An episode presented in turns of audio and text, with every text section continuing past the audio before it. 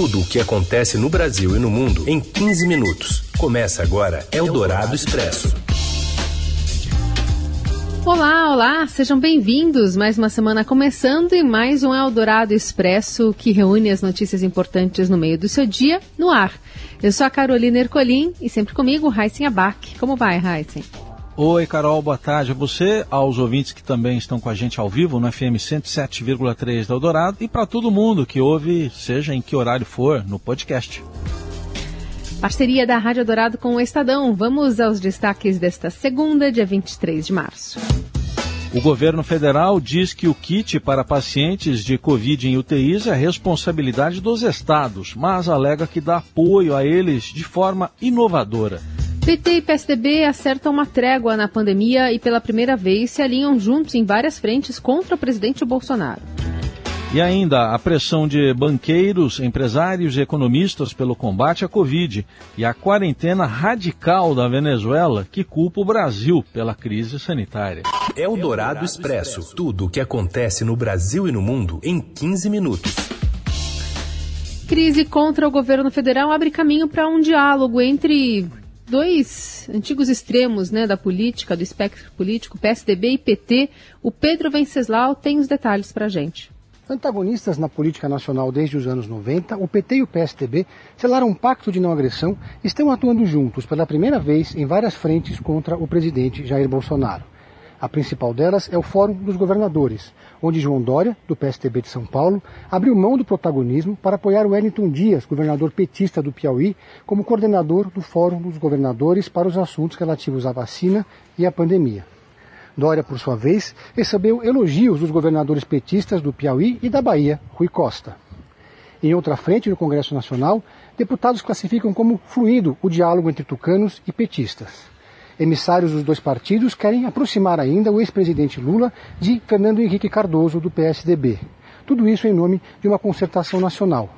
Alguns, algumas lideranças dos dois partidos acreditam até que é possível que PT e PSDB estejam juntos no eventual segundo turno das eleições de 2022.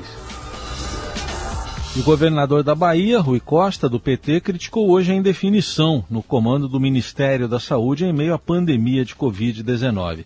O cardiologista Marcelo Queiroga foi indicado na semana passada pelo presidente Jair Bolsonaro, mas ainda não tomou posse e o general Eduardo Pazuello permanece no cargo. Em entrevista à Rádio Eldorado, o governador baiano disse que o país está sem comando no combate ao, ao avanço do coronavírus. Realmente é inédito na história do país você fazer exoneração e nomeação num gerúndio, né? E um gerúndio que lá vai aí mais de uma semana já onde você está demitindo um ministro e está nomeando outro ministro.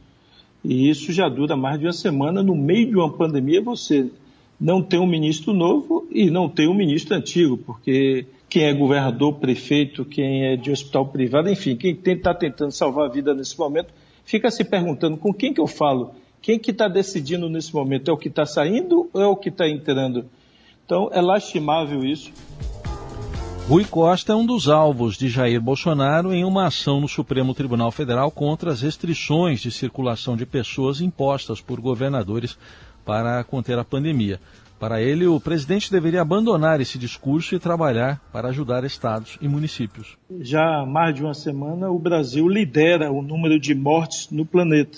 E Deus queira que nós não consigamos ultrapassar é, quem hoje tem o maior número de mortes absoluta, que é os Estados Unidos. O Brasil está no segundo lugar em número de óbitos.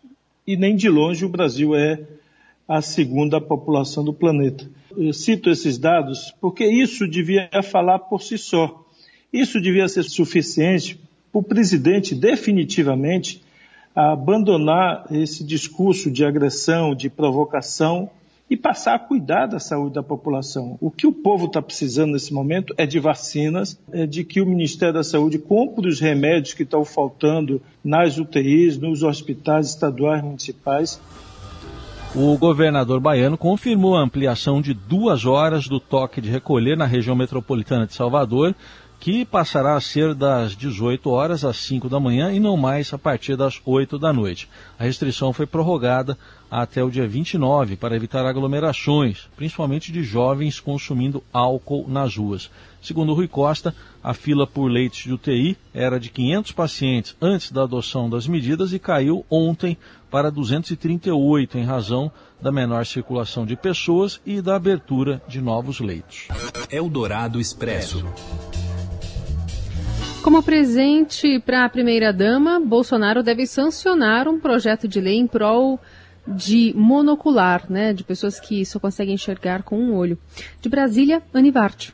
O presidente Jair Bolsonaro deve sancionar hoje o projeto de lei que declara a visão monocular, que é a cegueira de um dos olhos, como deficiência para todos os efeitos legais. A cerimônia de sanção está marcada para as 4 horas da tarde e será um presente para a primeira-dama Michele Bolsonaro, que completa 39 anos na data. Ela foi uma das principais articuladoras de um movimento para convencer os ministérios a não vetar a medida.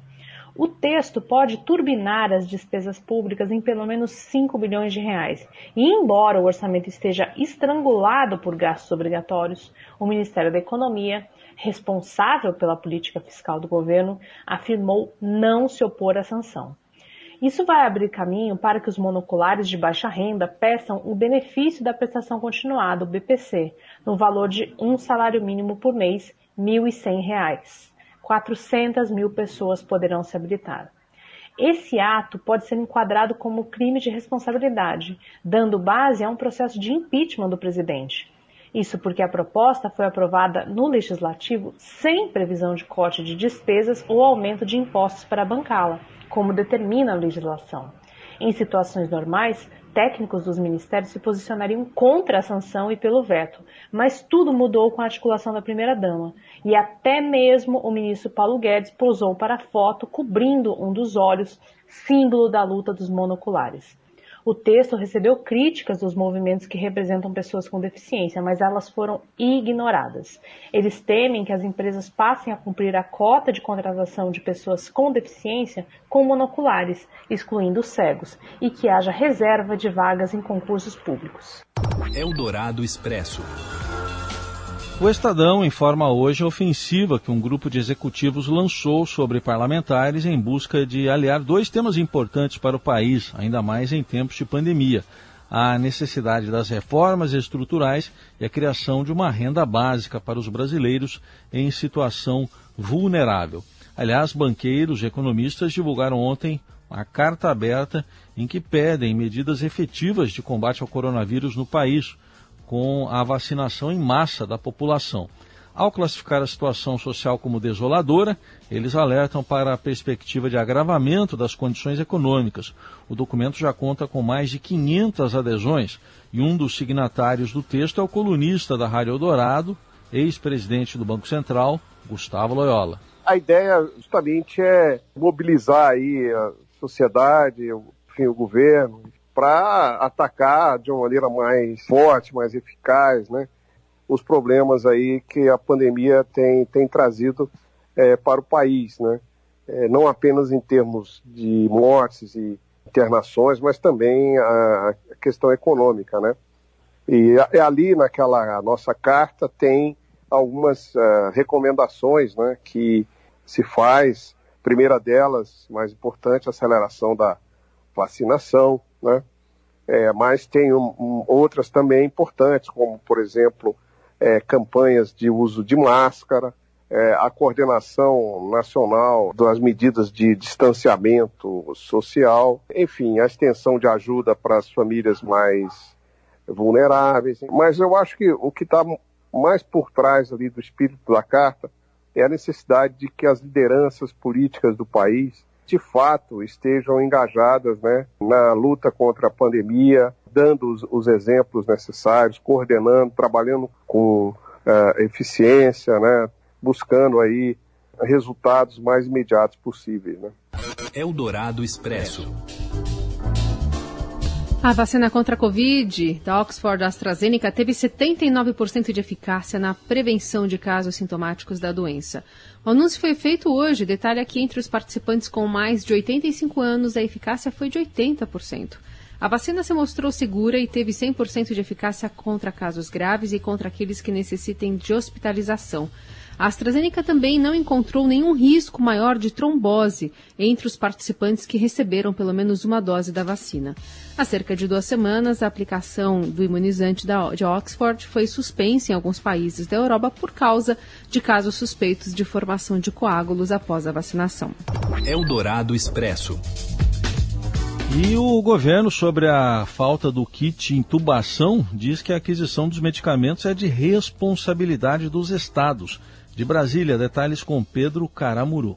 O Ministério da Saúde afirmou em nota nesta manhã que a responsabilidade sobre os medicamentos para intubação de pacientes acometidos pela Covid-19 é dos estados e municípios brasileiros.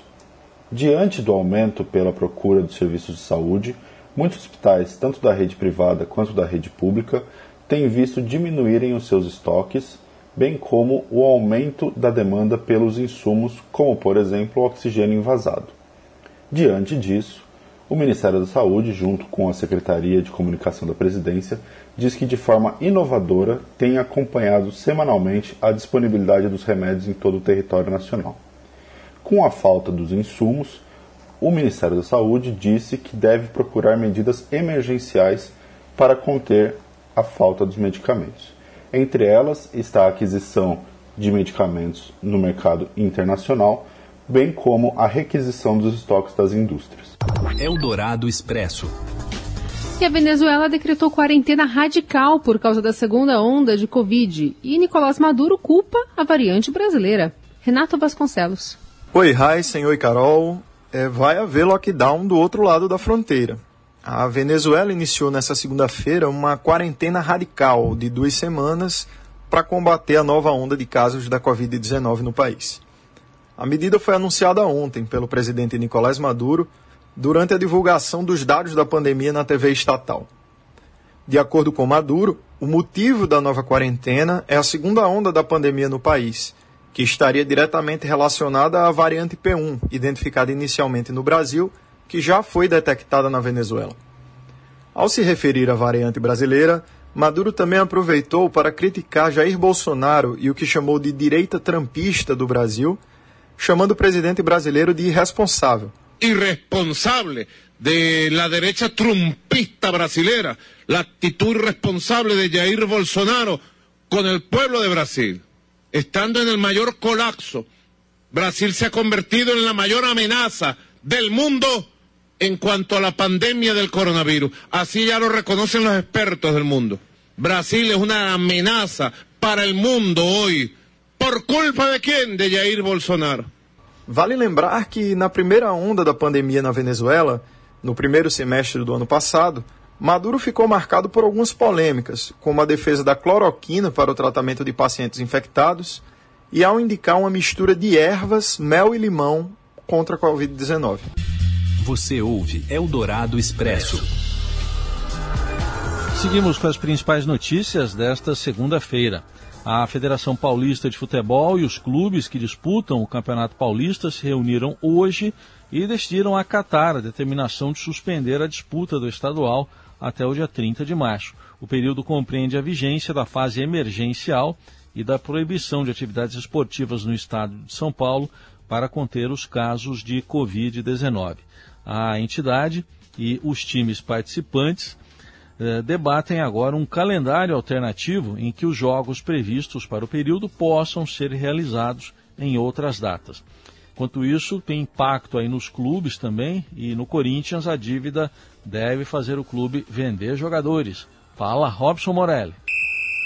Olá, amigos! Hoje eu quero falar da situação financeira do Corinthians. O clube está prestes a anunciar dívida de um bilhão de reais referente ao seu balanço da edição 2020. O clube já havia anunciado 900 milhões até o terceiro trimestre do, do ano, não teve melhoras e essa dívida deve bater na casa do 1 bilhão de reais. É muito dinheiro para um clube e é muito difícil o Corinthians recuperar esse essa dívida neste ano, 2021, porque o futebol continua parado, o Brasil e o mundo continuam é, na sua luta contra a pandemia, não há público nos estádios aqui no Brasil e não há nenhuma perspectiva de que isso aconteça a curto prazo, primeiro semestre, talvez isso já esteja descartado. E o Corinthians agora parte para tentar negociar alguns jogadores é, das suas categorias de base, do seu elenco profissional é, na Arábia, em outros países, em outros clubes, para tentar, primeiro, fazer dinheiro com esses jogadores que estão encostados e que não serão usados pelo técnico Mancini nesta edição. Segundo, é, tentar fazer é, é um pouco mais é, de movimentação no clube é, tentar diminuir a folha de pagamento, tentar reduzir os gastos mensais e isso vai desaguar lá no gasto anual no final da temporada. Então o Corinthians vender alguns jogadores que não estão rendendo, o principal deles, todo mundo sabe, não sai da boca do corintiano, é o meia Luan que não joga, está sendo testado, testado, testado, ganhando oportunidades, mas não responde à altura. Então, deve deixar o Corinthians muito brevemente, se o clube encontrar alguma oferta por ele, por este jogador. Gente, é isso. Um abraço a todos. Valeu. Eldorado Expresso.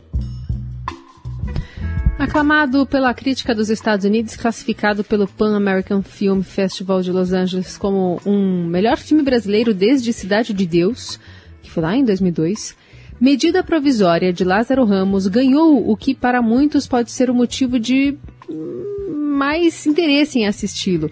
Sérgio Camargo, aquele polêmico presidente da Fundação Cultural Palmares, conclamou um boicote ao longa, estreia na direção do ator baiano. Estrelado por Thaís Araújo, medida provisória mostra um futuro próximo em que o governo decide repatriar à força a população negra para a África. É com essa dica de filme que a gente encerra o Eldorado Expresso desta segunda, abrindo a semana. Para você, uma ótima semana. Até amanhã. Valeu, gente. Obrigado pela companhia. Até amanhã. Você ouviu Eldorado Expresso tudo o que acontece no Brasil e no mundo em 15 minutos.